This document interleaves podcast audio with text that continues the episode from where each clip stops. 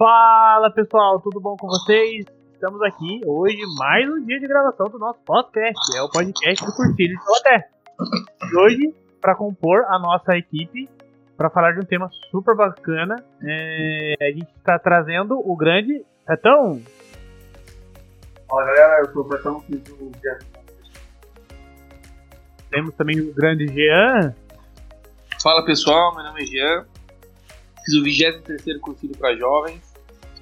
E também, compondo a nossa grande equipe, tem aqui o nosso grande presunto.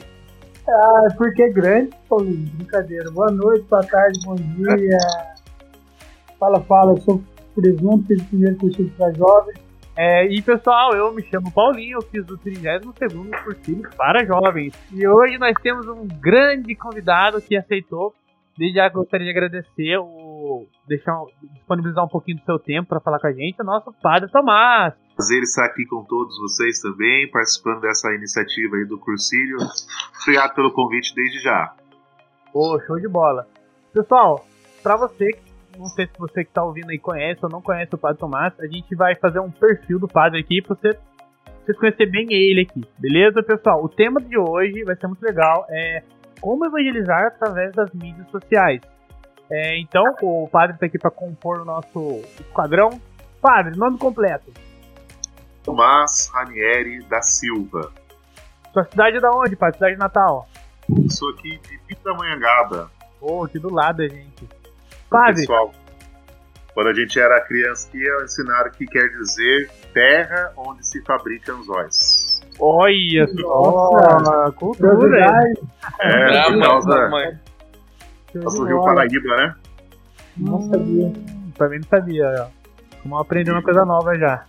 Padre, é, qual o livro ou um filme preferido que o senhor gosta, que sempre tá, que você sempre tá vendo, ou sempre tá na cabeceira da cama, que não pode faltar? Mas você sabe que eu não sou muito de eleger coisas preferidas, não. Mas acho que tem coisas que dizem muito em determinadas fases da nossa vida. Mas falar sobre um livro, acho que eu falaria mais sobre um autor nesse momento, que é o Bento XVI, que eu gosto bastante. Porque Hum. ele trabalha umas questões que, que eu gosto muito, que pessoalmente me são também bastante relevantes. Por exemplo, a questão da fé e da razão. É, então tem um livro que me ajudou muito na minha caminhada pessoal, vocacional, chama-se Introdução ao Cristianismo, Bento XVI. Ali ele faz um- uma reflexão bastante interessante desses limites entre a fé e a razão, a fé e a ciência, que são coisas relevantes para o nosso tempo, às vezes parece até contraditórias, né? Ele de uma forma ali muito genial, muito sentindo é, as questões do nosso tempo, ele nos ajuda a refletir bem profundamente. Acho que um autor, Bento XVI, os livros dele, sobretudo no que reflete essas relações entre fé e razão. Show de bola. E padre, quanto tempo tem de sacer- sacerdócio? Eu tenho um ano e- pouco, não fiz nem dois anos de padre ainda, um ano e seis meses. Ah, que legal. Isso ainda. Uma grande carreira, show de bola. É, hoje o senhor tá atuando em qual paróquia? Estou desde janeiro, dia 2 de janeiro, aqui na paróquia São Francisco das Chagas, Taubaté, na Igreja Catedral. Muito bacana, padre. Aí, pessoal, agora você já conhecendo um pouquinho mais do padre, né? A gente fez o perfil dele e agora a gente vai dar início de verdade no nosso podcast aqui pra gente conversar um pouquinho mais. Padre, então, assim, aproveitando essa deixa aí com relação a, a, a essa mudança forçada que toda, toda a comunidade passou, né? Ficar isolado, e, enfim. É, eu queria que o senhor comentasse um pouco é, sobre o que repercutisse também, o que o, Papa Francisco falou na homilia na casa da Santa Carta, é, sobre ah, o perigo em tornarmos a nossa fé uma fé virtual. E nesse inteirinho aí, queria que o senhor comentasse um pouco sobre a diferença entre as práticas religiosas pré-pandemia, né, em que a gente que a gente fazia tudo pessoalmente, ia até a igreja, entrar na comunidade, e agora que a gente está fazendo virtualmente. Né? Eu acho que vale sempre lembrar né, de que fé cristã é uma fé que implica a participação, estarmos sempre unidos, juntos. Esse é o cenário ideal. O cenário ideal é que, em condições normais, passando a pandemia, a gente se esforce para viver a participação na comunidade. Essa relação interpessoal para a igreja sempre será muito importante, faz parte da sua própria natureza mais íntima. Né? É, nesse sentido, temos que opor uma coisa à outra. Né? Desde antes da pandemia, digamos assim, a igreja já via com bons olhos a evangelização através dos meios de comunicação. Nesse momento, a gente está vivenciando uma questão unilateral, né? Então, é, por saúde, por bom senso, até motivado pela nossa fé, estamos em casa sendo motivados a rezar através das mídias sociais, dos meios de comunicação. Isso é o melhor que nós podemos fazer, é o que deve ser feito, que a gente deve zelar realmente. Isso implica né, alguns desafios, não só para os evangelizadores, para os pastores, para os padres, para aqueles que dirigem as celebrações, mas para aqueles que participam também. Para os padres tem sido difícil, às vezes doloroso, é, sentindo a ausência do povo de Deus, às vezes encarando situações que não estavam acostumadas, como né, uma câmera, recursos tecnológicos, mas acredito também que o povo de Deus rezando em casa, né, às vezes tem mais condições de distração ao seu redor, então está exigindo disciplina e tudo mais. Não acompanhei bem esse discurso do Papa Francisco, mas poderia interpretá-lo aqui, né, que ele levar do ponto de vista de uma análise moral fé, que essas ocasiões não façam com que o coração do cristão uma fé sem comprometimento social, virtual nesse sentido, né, de que ela não assuma a carne, o cristianismo, a carne do irmão, de que ela fique de certa forma numa zona de conforto, sem esse compromisso comunitário. Né?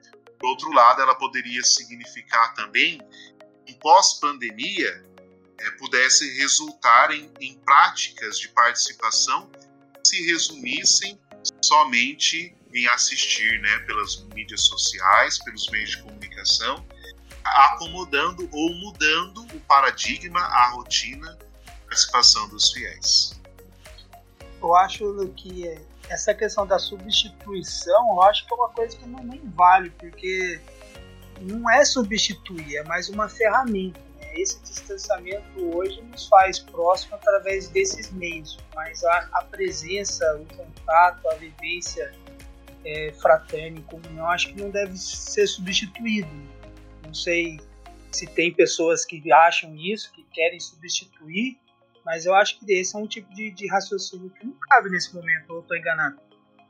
Exatamente, a conscientização deve sempre gerar essa síntese, essa conclusão que você fez. Isso que o magistério da igreja, no que diz respeito, né, os documentos que fazem menção à comunicação, sempre reforçam. Para nós, é insubstituível as relações interpessoais a vivência da fé. Precisamos viver como irmãos, experimentar a vivência de irmãos é, de uma forma mais próxima, né? mas é, existe muita forma de a gente anestesiar a nossa consciência, de a gente assumir uma zona de conforto e justificar uma prática de fé, digamos assim, que não leve a sério todos os seus desdobramentos e que não busque aquilo que é ideal. Falando em conforto, né, longe de me falar mal dos outros, citar algumas pessoas aqui, mas assim, tem amigos meus que estão achando maravilhoso assistir isso deitado na cama deles. Olha, é uma questão que tá, vai, vai ser difícil romper depois. o que, você acha disso, Fábio? Eu imagino. É. Depois, o, o, ser humano tem, tem isso, né? Tem esses, essas zonas de conforto que a gente se, se acostuma com elas e a fé sempre vai nos motivar a romper com essas zonas de conforto, né? Seremos é. aí pela palavra, pela consciência iluminada pelo Espírito Santo, chamados a romper esses comodismos aí, nos impede de alcançar uma performance cristã mais ideal. É, né, padre? Fica e fica aquela situação, né? O cara fica. É, na verdade, assim, a gente sabe que tem uma. né, a igreja soltou ali uma, uma algumas recomendações para que seja feita, até para não ficar aquela situação do, do, do cara que tinha missa de chinelos, pijama, né? Acho que logo no início aí da, da, paralisação, a igreja soltou uma orientação em relação a isso, né? Ah, você diz em relação à participação na casa mesmo? É, exatamente. Ali é, tem aquela questão do cara se sentir tão confortável ficar aquele peso na consciência. Poxa, mas eu vou assistir a missa de pijama, de chinelo, de qualquer jeito. E, e, a gente sabe que não é bem assim, né? O senhor pode falar um pouco pra gente em relação a isso? Sim, sim, verdade. Várias dioceses, né? A CNBB também, Pascom Nacional, ela lançou alguns cards, alguns até vídeos informativos, conscientizadores, que seria muito proveitoso que nós, quando fôssemos rezar, sobretudo as missas, tanto de casa em família, nós criássemos uma ambientação própria à oração. Nós sabemos que, que por exemplo, a igreja, por que, que nós rezamos melhor numa igreja? Porque ali nós temos os símbolos, porque ali nós temos toda uma disposição que favoreça a experiência espiritual, uma vivência espiritual. Dentro de casa, a gente estava desafiado a, a, a viver um ambiente que às vezes não nos remetesse à busca de Deus, à projeção da mente e do afeto a Deus. Quais foram algumas das recomendações, né? Nós colocássemos ali uma mesa, uma toalha, uma Bíblia, se possível uma vela, um crucifixo. Por quê? Porque o sensível, o símbolo, dispõe a nossa mente, o coração e expressa né, a motivação interior aí mais concentrada de você estar ali disposto para a oração. Se você assume uma postura né, de descanso, talvez, uma postura comum a outras atividades que não a oração, isso pode fazer com que a sua oração tenda a ser mais superficial, mais dispersiva. Certo. Por isso que essas recomendações elas foram apresentadas para nós. Visando, né, padre? Quando, é, quando, a gente, quando a gente fala de dificuldade, padre, a gente fala também essa dificuldade em relação ao mundo virtual, né? A gente sabe que hoje a maioria dos padres, ou a maioria, a gente, eu posso falar até trazer para a realidade dos nossos pais, alguns avós até, tem uma, tem uma facilidade para mexer com, com, as redes sociais, mas não tem total domínio, né? Sim. É, agora falando assim, algo de grande escala, por exemplo, uma celebração, teve hoje, hoje teve vi algumas celebrações, teve, teve procissão, teve adoração. Eu vi alguma, é, não é procissão, né? Acho que são carreatas.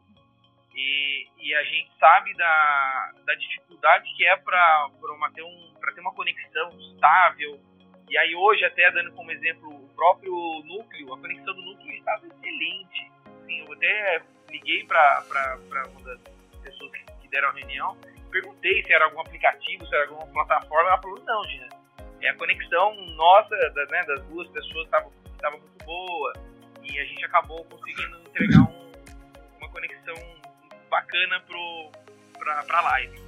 E assim, padre, essas dificuldades, além da, da parte de conexão e de ah, da própria da própria plataforma mesmo, de feito no Facebook, Instagram, existe alguma orientação? Está sendo feita alguma coisa? Ou a, acaba sendo a própria paróquia que fica responsável por cada tipo de, de situação em relação a isso? É, assim, digamos que muitas paróquias elas foram pegas de surpresa com isso, né? Algumas uhum. tinham um trabalho já bem estabelecido, bem adiantado, outras nem tanto. Alguns porque alguns padres têm dificuldade também, algumas paróquias não viam tanta demanda, eh, necessidade de, de, nesse momento, investir nesse tipo de evangelização, porque comunidades de bairro, é cristão normalmente participa, não tinha muito isso em vista. Então está sendo um desafio muito grande, as pessoas estão se superando na medida em que vão buscando oferecer isso. Hum. Nós temos aqui, por exemplo, um grupo de WhatsApp da Pascom, né? Coordenadores, é. participantes, e está muito bacana no sentido de eles trocarem informações, trocarem experiências. É. Houve a ocasião também em que um grupo que tinha mais facilidade, mais domínio, foi a outra paróquia para ajudar. Então, assim, o que nós temos visto é muita superação, muita interação entre eles, é, aproveitando também aí de vários tutoriais que há no, no YouTube, as pessoas estão se superando. Algumas paróquias praticamente não tinha trabalho nenhum é, relacionado a mídias sociais, né? Então acho que foi a ocasião, a necessidade tem feito que o trabalho da Pascom avance muito. Ah, que legal. É, é muito interessante, padre, porque você vê assim, a gente vê, é nítido que, isso acontece, até porque a gente tem, já tem uma vivência por trás aqui, né? Algum, é, o pessoal já toca em missa, sabe das dificuldades que acontecem nos bastidores ali na hora da celebração, em, em tudo, né? E a gente vê que é, é, é, nítido o esforço que, a, que as paróquias que, a, que, as igrejas estão fazendo para que isso chegue até a gente. E o maior, assim, o meu maior, eu fico até chateado. Você, você vê que o povo não tem, as pessoas, né, eles não têm essa noção, né? Aí fica, em vez de tentar assistir a celebração, né, tentar ver a missa, fica ali, ah, o som tá ruim, ah, desliga o ventilador do padre, e não sei o quê. E assim, é até difícil a igreja ter uma postura com, as pessoas em relação a isso, né? Sim, é. é. Tem vários tipos de, de, de, pessoas e vários tipos de adesão nesse momento, né? Tem aquelas, é. e, e, nem quero fazer um juízo moral, não se trata disso, né? Mas aquelas que buscam nesse momento, né? Um recurso é, midiático, um recurso técnico melhor, né? Seja na televisão, né? isso.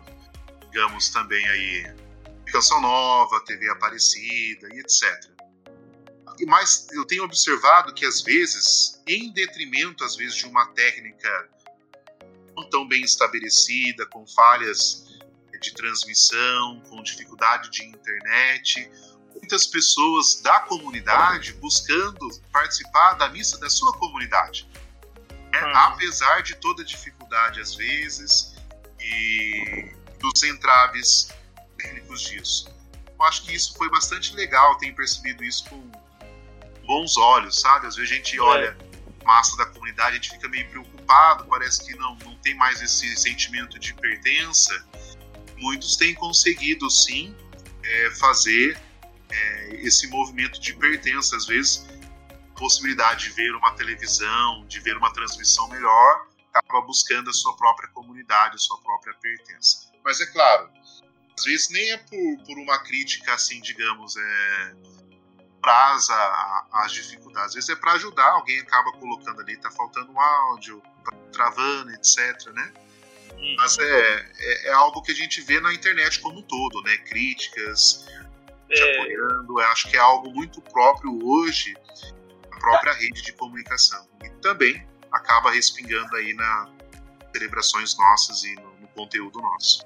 Pátio, você é, falou de, de, de, de qualidade vou um pouquinho mais além disso. Por exemplo, no, no meio comum, no meio secular, de tanto de música, nesse meio de internet, YouTube, a gente vê que o pessoal faz de tudo, da pirueta, pinta cabelo, tá atrás de like, atrás de visualização, rapa a cabeça e toma cachaça e faz de tudo. É, no nosso meio, a própria mensagem em si, ela já é mais polida, mais é, delimitada e e o, esse negócio do vale tudo por like não cabe. Não é isso também que, que, eu, que eu quero trazer aqui. É, vamos lá, por exemplo, o que pode, o que não pode na... Eu não estou entendendo, gente. Eu pulei o quê?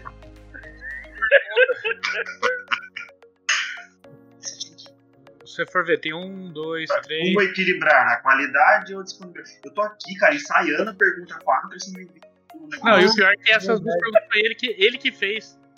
É. Ô, Pre, pergunta anterior, então, deixa o Fetão, tá? Ah, vocês me desculpem, tá, gente? Que eu sou novo nisso. Ele não sabe contar, ele não sabe contar, pai. Porque ele, porque ele repetiu no seminário. Tem matemática no seminário, não tem? Certeza que foi isso. É duas coisas que quebrou com ele: foi matemática e educação física. Então tem que. É. Pessoal, segue o pai, segue o baile. Coreto. Reprovou no seminário. Semestre que teve de processão, ele reprovou. Quando os engraçadinhos pararem com a graça, a gente continua, tá, pai? A gente tá querendo aqui um diálogo sério um papo, um papo cabeça, descontrair assim, mas é, é difícil com o amador. É, eu tô suando, cara. Abri a janela que eu tô suando aqui. Ai, assim, é, seria pecado chamar o presunto de seminarista arregão? Arregão? Ai, meu Deus. Ai, gente. Ai, Coreto. O senhor falou de, de qualidade e tudo. É, por exemplo, em questão de música, é uma coisa que antes era muito evidente, agora nessa parte digital também continua ainda mais evidente, né? Que é a questão da qualidade e a disponibilidade. Vamos supor, aquela pessoa que não tem aquela voz aveludada, bonita, me vai e quer cantar salmo, por exemplo. É esse diálogo, né? Entre qualidade e disponibilidade. Até quando, é, lógico, vai dar do bom senso, vai.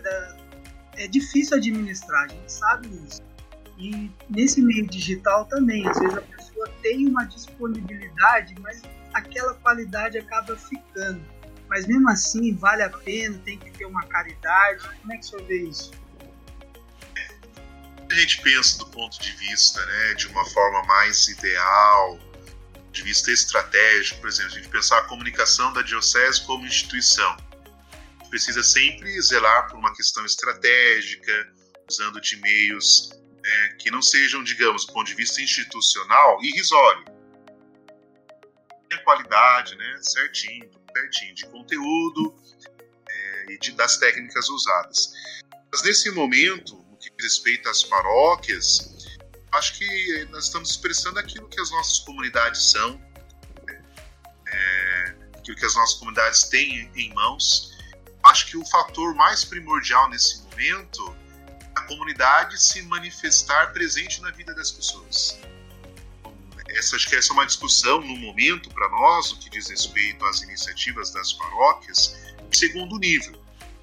Após passar este momento de pandemia, após muitas paróquias né, ir crescendo nas transmissões, aí sim ir qualificando.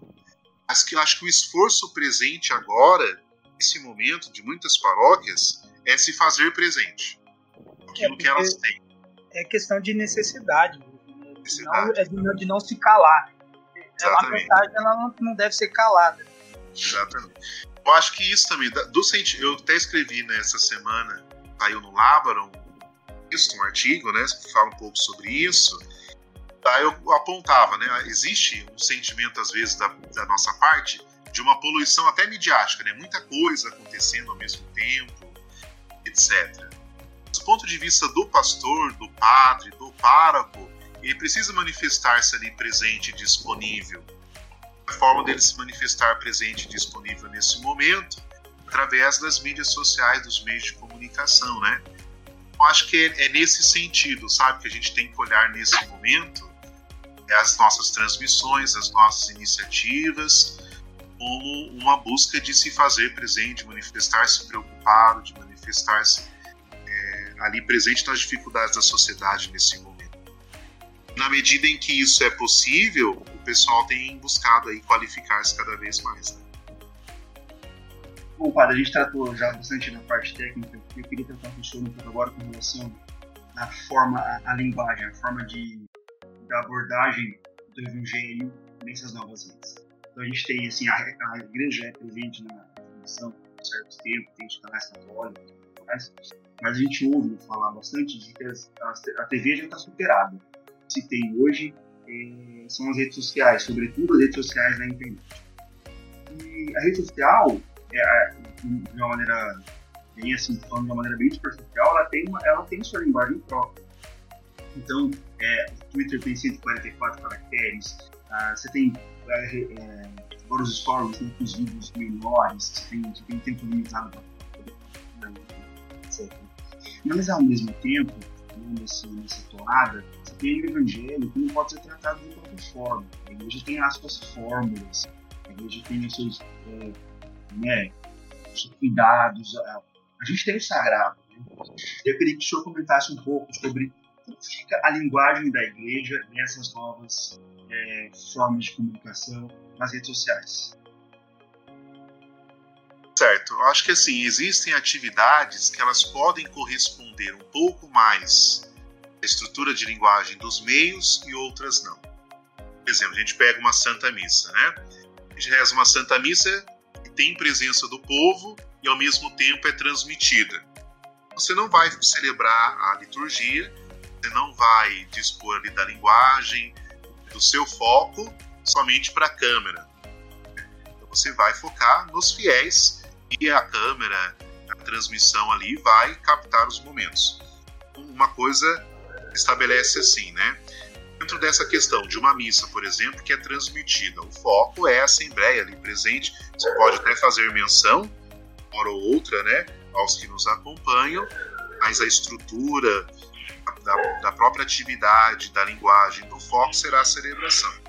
Agora, existem movimentos de evangelização que pode sim ali se adequar é um pouco mais à estrutura de linguagem de um instrumento ou de outro, né? É, aí é uma questão de você adequar, focar para isso, sem naturalmente perder ali os valores do evangelho. Isso é o mais fundamental para nós. Se nós temos algo a comunicar, é o evangelho, a coerência dele. E não nome da estrutura ou da resposta por ela mesma, né? Desvirtuar ou desfocar aquilo que o evangelho nos ensina. Ô, Padre, então, o senhor comentou né, que algumas comunidades, por exemplo, não tinham uma demanda para isso, estão se adequando, tiveram que, que, fazer coisas que antes não fizeram. Né? E também o senhor comentou, de certa maneira, que quando você faz, você olha para uma câmera, mas na verdade o, o alvo, quem você deve olhar é para a comunidade, para a pessoa que, que vai ouvir. Cara, quando eu. Ai, chamei o padre de cara, desculpa, perdão, meu Deus, misericórdia. É, padre, então, quando eu tive que fazer fazer uma, uma live que me pediram, né? Eu fiz a primeira do, do núcleo. Meu, foi uma situação, um desconforto muito grande. Porque, nossa, vida de blogueira deve ser muito difícil. Perdeu blogueiro vida difícil, porque você olha pro celular, você começa a falar, você acha que você se sente um idiota. Foi mais ou menos a sensação que eu tive. Não que eu não seja, mas vamos lá. É, você acha que isso é um, é um novo chamado da igreja, por exemplo, de falar por esses meios, de, de, de se tornar mais comunicadora? Porque é, é difícil, é um, é um desafio. Porque, nossa, eu me senti um idiota, de verdade foi, foi bem difícil. Mas é, eu, eu, eu, eu consegui porque eu enxerguei um chamado. Falei, putz, cara, tem que, alguém tem que dar a cara, me pediram, então tem que fazer. Foi mais ou menos nesse, nesse sentido, entendeu? Mas o senhor acha que é de fato uma nova vocação para a igreja e dar uma, uma cara em usar novos instrumentos, em crescer, em utilizar ainda mais esse, esses meios de uma maneira mais natural futuramente, por exemplo. Mas o senhor acha que é um, uma nova vocação, não? Muito boa pergunta, Presunto. Acho que é algo bastante interessante no que você toca uma percepção é, filosófica, social importante. Quando a gente observa o pensamento da igreja sobre a evangelização, sobretudo neste momento histórico que a gente está vivendo, compreende que a comunicação, os meios de comunicação hoje, não deve ser tratado somente como questão de instrumento. Ela fala de uma cultura, uma ambiência. Hoje isso ele não está mais só presente de forma instrumental na sociedade, ela configura a sociedade, meios, técnicas. Então, é interessante, né? Esses dias fiz antes da pandemia, logicamente, visitar um casal de amigos, eles têm uma criança pequena. Interessante a naturalidade com que eles aprendem a mexer no celular, em joguinhos, já faz parte da cultura, crescimento das pessoas, da evolução das pessoas, né?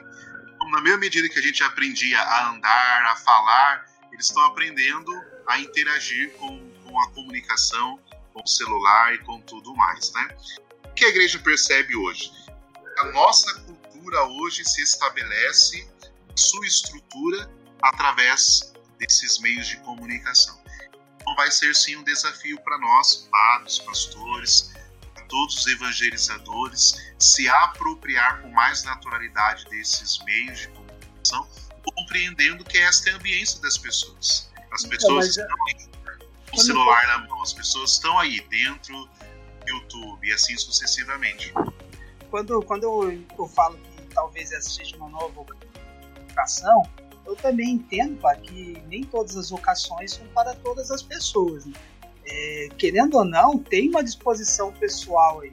tem um, um caráter, um dom, uma, uma predisposição também, que eu acho que também deve ser levado em conta, ou não? Sim, isso é real também. Tem pessoas que têm o carisma, têm esse tipo de inteligência, né, de interação, essa naturalidade.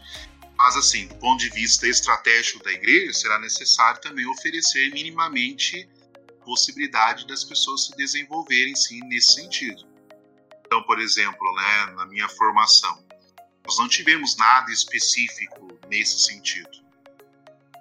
Vai ser necessário, sim, ajudar as pessoas a criar uma naturalidade desde cedo, pensando, por exemplo, a formação sacerdotal, como você expressou aquela ocasião. Primeira live que você fez, você sentiu mais dificuldade.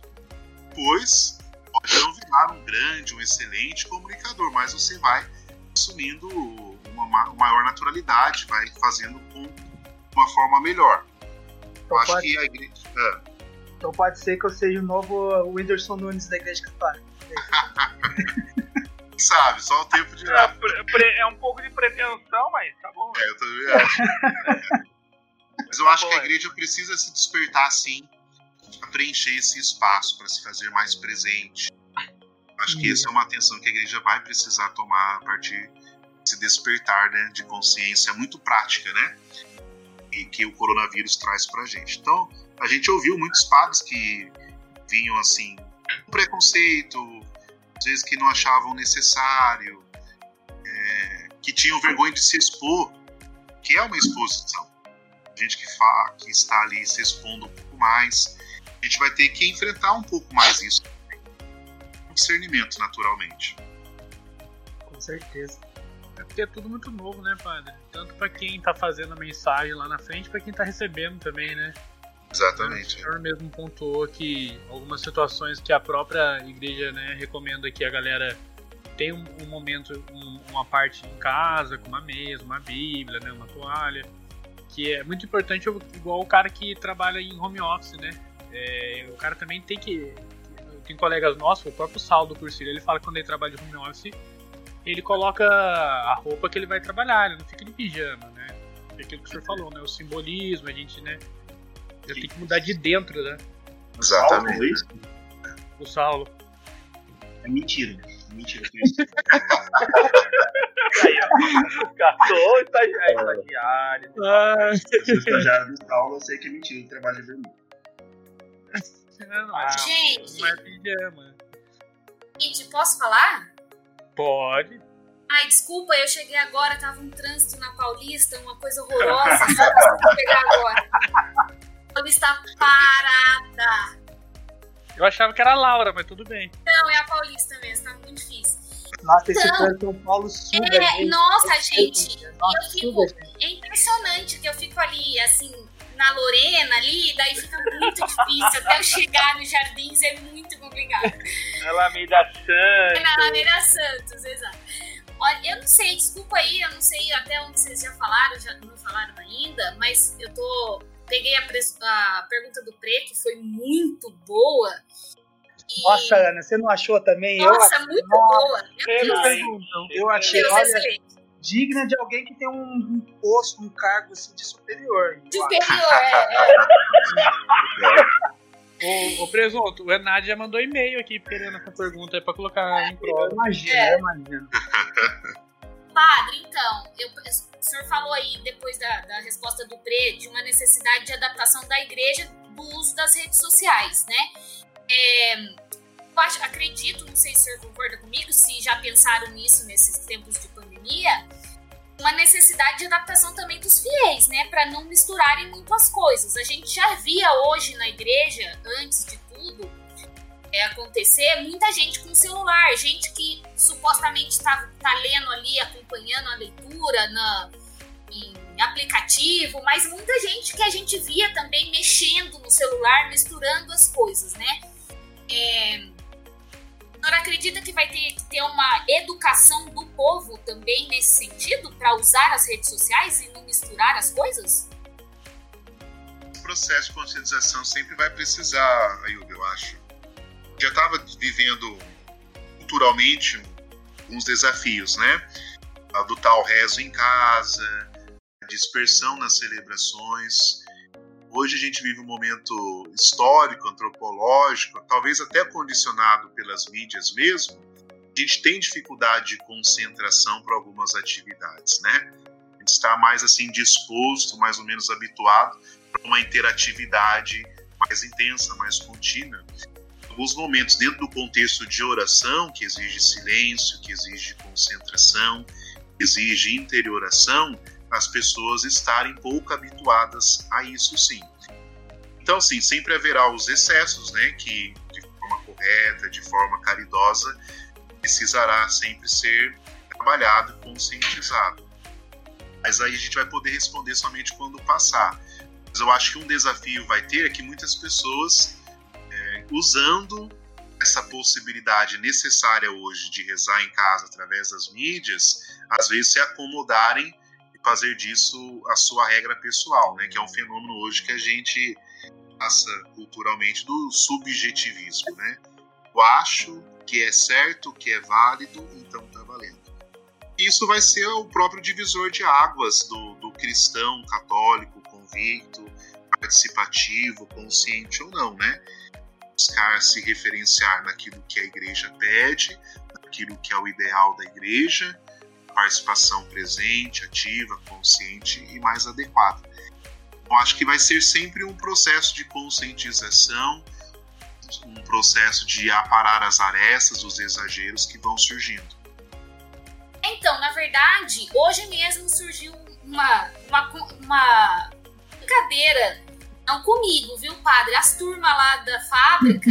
ah, essa é, turma. As turmas da fábrica lá é, falaram, né? E. Gente, as, não a gente, a gente do cursilho. Outras Jamais. pessoas de outros lugares. Outros movimentos. Outras facções religiosas. Exato. Jamais algumas pessoas dormem até tarde, aí perdem o horário da missa, mas a missa fica gravada. Posso assistir a missa gravada? Foi a pergunta das turmas da fábrica. Não acredito que tenha essa dúvida ainda, gente. Exato, é um absurdo. Então, assim, de repente isso pode ser, uma, né, ser usado também de forma errada. É, com a, tudo pode vir para ajudar, mas pode vir para atrapalhar também, como o senhor disse agora. É, eu acho que assim, passando a pandemia, é, ser necessário trabalhar bastante a conscientização da participação presencial, né? Então, assim, ela está liberada, é válida, né? Para aqueles que estão realmente impedidos de, de, se locomover a uma igreja, de participar de uma igreja. Esse problema que você a, apresenta, que não é daqui, não é do cursinho. Ah, eu vou falar com a turma lá que tá errado, então. Exato é um problema de reflexão atual, né? Que agora todos devem ter uma live, ter uma transmissão, uhum. as condições mais adequadas para se ver hoje. Mas passando tudo isso, a situação ideal será participar da sua comunidade, da sua igreja, esse é um vínculo. O amigo meu, amigo meu estava querendo saber, eu queria fechar mais uma pergunta. Se mesmo no domingo, por exemplo, meu amigo perdeu a missa das 10, ele pode acordar umas 11h30, meio-dia e assistir a missa das 10 gravada? Olha, o mais ideal seria ele participar de uma que esteja ali acontecendo ao vivo, né? Foi o que eu falei sim, sim. Se há possibilidade. se há possibilidade, se não há empecilho, ele deve procurar a melhor alternativa, manifestando uma disposição moral, né? Uma gratidão a Deus, uma intenção espiritual mais firme de assistir ao vivo ali, participando ativamente. Né? Porque eu é, acho que o, o, o que, o que veio que vai ditar isso, na verdade, é, é a comunhão, né? Porque a participação pelas redes sociais hoje é o meio que nos permite como comunhão. Então, aquilo que favorece a comunhão que deve ser tido como algo habitual hoje, né, pai? Exatamente. E assim, a, a ideia de você, por exemplo, ir à missa ao domingo é ser capaz de colocar Deus acima de tudo, como centro da sua vida e etc. Né? Se você coloca a participação nesse caso como secundário ao acordar mais tarde ou a fazer outra coisa, não é um indicativo espiritual saudável, né? A gente tem que zelar pela, pela necessidade de participar aí com intenção estabelecida, buscando colocar Deus acima de tudo, dentro das nossas possibilidades. Fera. Oi? A gente tem que falar para as turmas lá da fábrica que tem que manifestar disposição moral, entendeu? Ou seja, melhor assistir a próxima missa ao vivo mesmo. É, ou acorda cedo, ou acorda cedo. Ou acordar cedo, né? Ô, Exato. padre, eu queria fazer uma pergunta, que é assim, a gente tem essa situação hoje, então é quase que aquele, aquela, aquela, aquele ditado de química, toda ação tem uma reação, enfim, a ação do mundo foi essa, nós, né, a igreja está tendo a reação dela, nós como fiéis estamos tendo nossas reações também. E eu queria saber assim, o senhor acha que depois, voltando a, a tudo normal, Deus queira, né, que seja o quanto antes, né, que acabe esse quadro de pandemia, que as coisas se normalizem, que as pessoas, né, vão à igreja, é, façam como do modo convencional, que eu, a gente sente falta, né? Eu até estava falando com o Pre um pouco antes de começar que não é a mesma coisa a gente acompanhar online, a gente perde um pouco de time das coisas, não, não é o mesmo momento. Mas só acha que a igreja ainda vai manter essas ferramentas, manter essas lives? É, você acha que surgiu uma nova possibilidade da igreja fazer a, a, a missa, a celebração e mesmo assim fazer online para que as pessoas né, não, possam ver, é, pessoas que não possam ver, pessoas que moram em outros lugares, assim, não sei. Entendi. Então, essa resposta minha tem bastante teor pessoal. Eu acho que nesse momento, pelas condições extremas, há uma inflação de atividades, né? Que é justificável. Um momento específico, é, todos os padres querem manifestar disposição, mostrar que estão rezando pelo seu povo, tudo mais. Por exemplo, no que diz respeito às transmissões celebrativas de missa, eu acho que vai ter uma tendência de diminuir bastante. Por exemplo, uma paróquia de bairro, né, transmitir duas missas todos os domingos, né, sendo que tem um público ali bastante circunscrito a, ao próprio bairro, acho que não haverá necessidade, né? Talvez não seja nem um produtivo que pode favorecer que as pessoas às vezes assistam em casa não participem da comunidade. Uhum. Eu acho que alguns lugares específicos poderia sim se adotar como uma prática mais rotineira, né? Santuários, é, ou padres que têm algum trabalho diferencial, uma projeção diferencial. Isso poderia sim ser estabelecido, né? Agora, o que eu acho que seria interessante é que as paróquias, épocas de festa, de novena de festas, oferecessem isso. eu acho que seria ok. bem bacana. Uhum. Agora, o que eu acho que vai ficar de, de legado são as novas iniciativas. Sabe? Puta, por legal. exemplo, vocês são de Mauri de Taubaté, né? O padre Marcelo, por exemplo, fazendo lá o café com o padre, ação da noite, alguns padres rezando o terço mariano com participação do povo.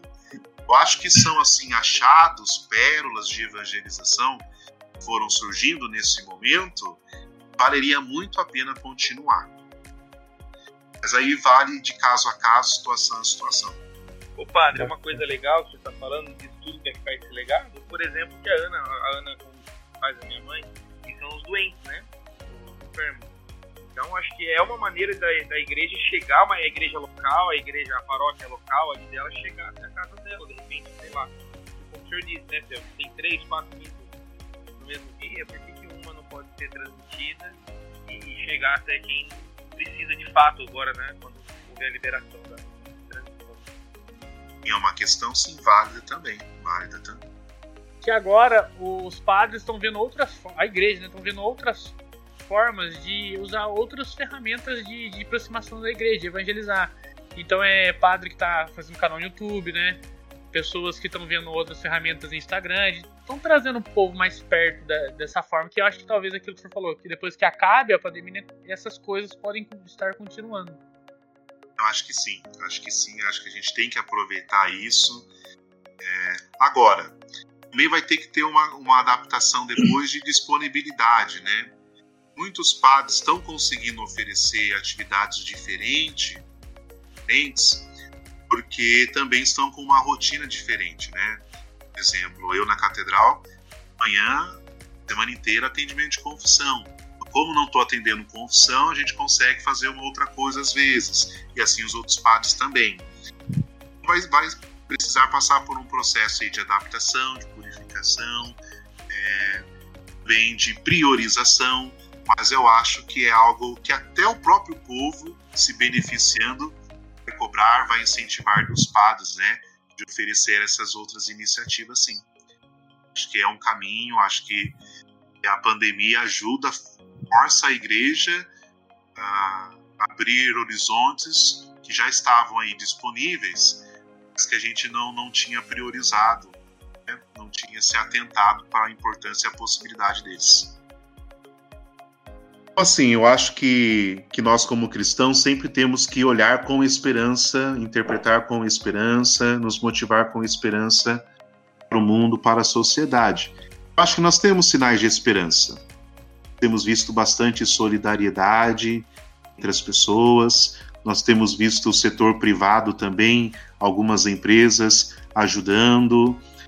Então, eu acho que a gente tem sim ocasiões, não só pelo Espírito Santo que habita em nós, mas pelos sinais manifestos, a gente pode olhar com esperança para nosso momento. No entanto, não temos que ser né, utópicos de ver que passamos culturalmente por um momento difícil, conturbado, polarizado politicamente, que vai exigir de todos nós bastante consciência, bastante comprometimento social. Mas, como cristão, como padre, como alguém que entregou sua vida em função do bem comum, da, de uma sociedade melhor, eu sempre olharei com esperança, sim. Eu acho que nós temos alguns sinais que podem nos ajudar nesse sentido. Eu acho que nesse sentido da, da pergunta, da resposta do padre, o que vai ser depois, eu acho que ninguém tem essa resposta, senão é, tá prevendo o futuro ou tudo mais. Mas o que eu não queria é, que, que se perdesse nisso, na verdade, é a criatividade. Como o padre disse na questão do o espírito sopra, o espírito suscita é, novas coisas dentro da igreja, eu acho que isso é uma das coisas que tem sido muito evidentes, é a criatividade é o, é o deixar se inspirar e acreditar na inspiração, sabe? Então, acho que a, criatividade é uma coisa que, por exemplo, eu não queria que, que a igreja parasse. Não, não, não que tenha parado, mas que algumas iniciativas hoje, por exemplo, se tornaram possíveis pelo momento e pela criatividade.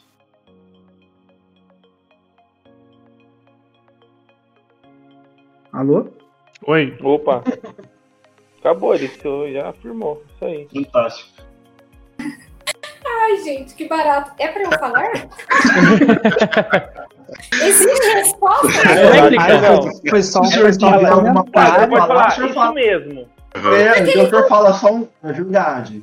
E foi tão é enfático, né? Eu não quero que pare a criatividade. Então tá bom essa. Não, você tá não, mas acho que não era. Ele tava afirmando só, pelo que entendi. E outra coisa, a Mad Superior falou: essa pergunta é muito boa. Ele falou: não tem resposta essa pergunta. Ó, se controla a pergunta. O pai respondeu a pergunta. É ele que tem que falar que não tem resposta. Não é Como que não tem resposta, lógico? Você falou isso, não tem uma resposta. Porque, porque é. senão vai estar tá adivinhando. Ele tá querendo. Eu, Feta. Ele quis, eu pedi ao. É, ele quis ser tá interpretação igual o padre. É, é, tá certo, o presunto tá certo. Isso que eu falei chupa, também, assim. A gente chupa, fica certo, padre. Presunto. Padre, é só elogiando o presunto porque foi assim. Eu falar. Ô, padre, o senhor não veio aqui pra elogiar o presunto, porque ninguém vai aguentar ele depois. Nossa, gente, desculpa, o padre falou que eu tô certo. Ai, eu já lacrou. Dá print, dá print. O presunto queria lacrar, lacrou. Desculpa aí. Ô, ô, Paulinho, ó, vamos lá, Bimbo. É, né? pergunta aí, Bimbo. Mas é isso mesmo, presunto. Então, já, já num quadro geral mais amplo, os estudiosos, sociólogos já apontam que nós vivemos um momento, né, de, de uma época de mudanças. Alguns falam até em trocadilho uma mudança de época, que seria algo mais amplo. Eu acho que a pandemia pode mudar muitas coisas no cenário socioeconômico, né? E também, naturalmente, mudando aspectos da sociedade, a igreja como interlocutora dessa realidade também. Então, pessoal, esse foi mais um mais um podcast gravado. Foi muito bom o papo. Deu para aprender bastante. Muito obrigado, Fetão, pela presença. É isso aí, galera. Muito obrigado. Muito obrigado ao Padre Tomás por ter participado com a gente. E não se esqueça, se você gostou do episódio, compartilhe com seus amigos aí, ajuda a gente a divulgar. Muito bem. Obrigado, Michel, Jean. Valeu, pessoal. Padre, muito obrigado pela presença aí. Desculpe qualquer coisa, tá? Já falo em nome de toda a equipe. Mas muito obrigado pela disposição. Sei que está corrido para o senhor aí com as funções em relação à Pascom também. Então a gente agradece demais aí essa disponibilidade de falar um pouquinho com a gente aqui. Obrigadão, Presunto. Eu que agradeço, uma oportunidade muito boa de partilhar, de crescer, de trocar ideias, principalmente com o padre que tem uma vivência diferente da nossa, né? Querendo ou não, ele tem contatos com pessoas diversas. Eu acho que é isso que o, que o pós deve ser feito, em contato com ideias diversas. Show de bola, muito obrigado. Queria agradecer também a Ana que veio aqui fazer uma pontinha com a gente, gravar com a gente, né? Correria de, de mamãe aí, dando mamar pra, pra filhinha e conseguiu comparecer aqui com a gente. Obrigado, viu, Ana? Que agradeço, gente. Estou honradíssima de fazer parte da bancada. Muito obrigada. Desculpa o atraso, o trânsito realmente não me ajudou, mas foi muito legal. Fiquei muito feliz. Padre, é, sem palavras para agradecer o chamado que o senhor né, recebeu de, de, vir aqui ajudar a gente. É, conversou um pouquinho, o senhor pode ter certeza que agregou muito na vida de nós aqui que, que estamos e na galera que vai ouvir. Muito obrigado. É, a gente pede desculpa pelas brincadeiras, a gente pede desculpa aí pela, pela uh, as, os erros técnicos que ocorrem, né? Então, muito obrigado pela presença do senhor, viu? que agradeço, Paulo, a toda a equipe, a oportunidade né, de estar aqui com vocês. Fico feliz, né, como motivador aí da Pascom, vendo vocês com essa iniciativa. Muito legal, muito bacana. Um abraço aí, minha oração para todos vocês. Amém. Decolores! E viva, viva a vida!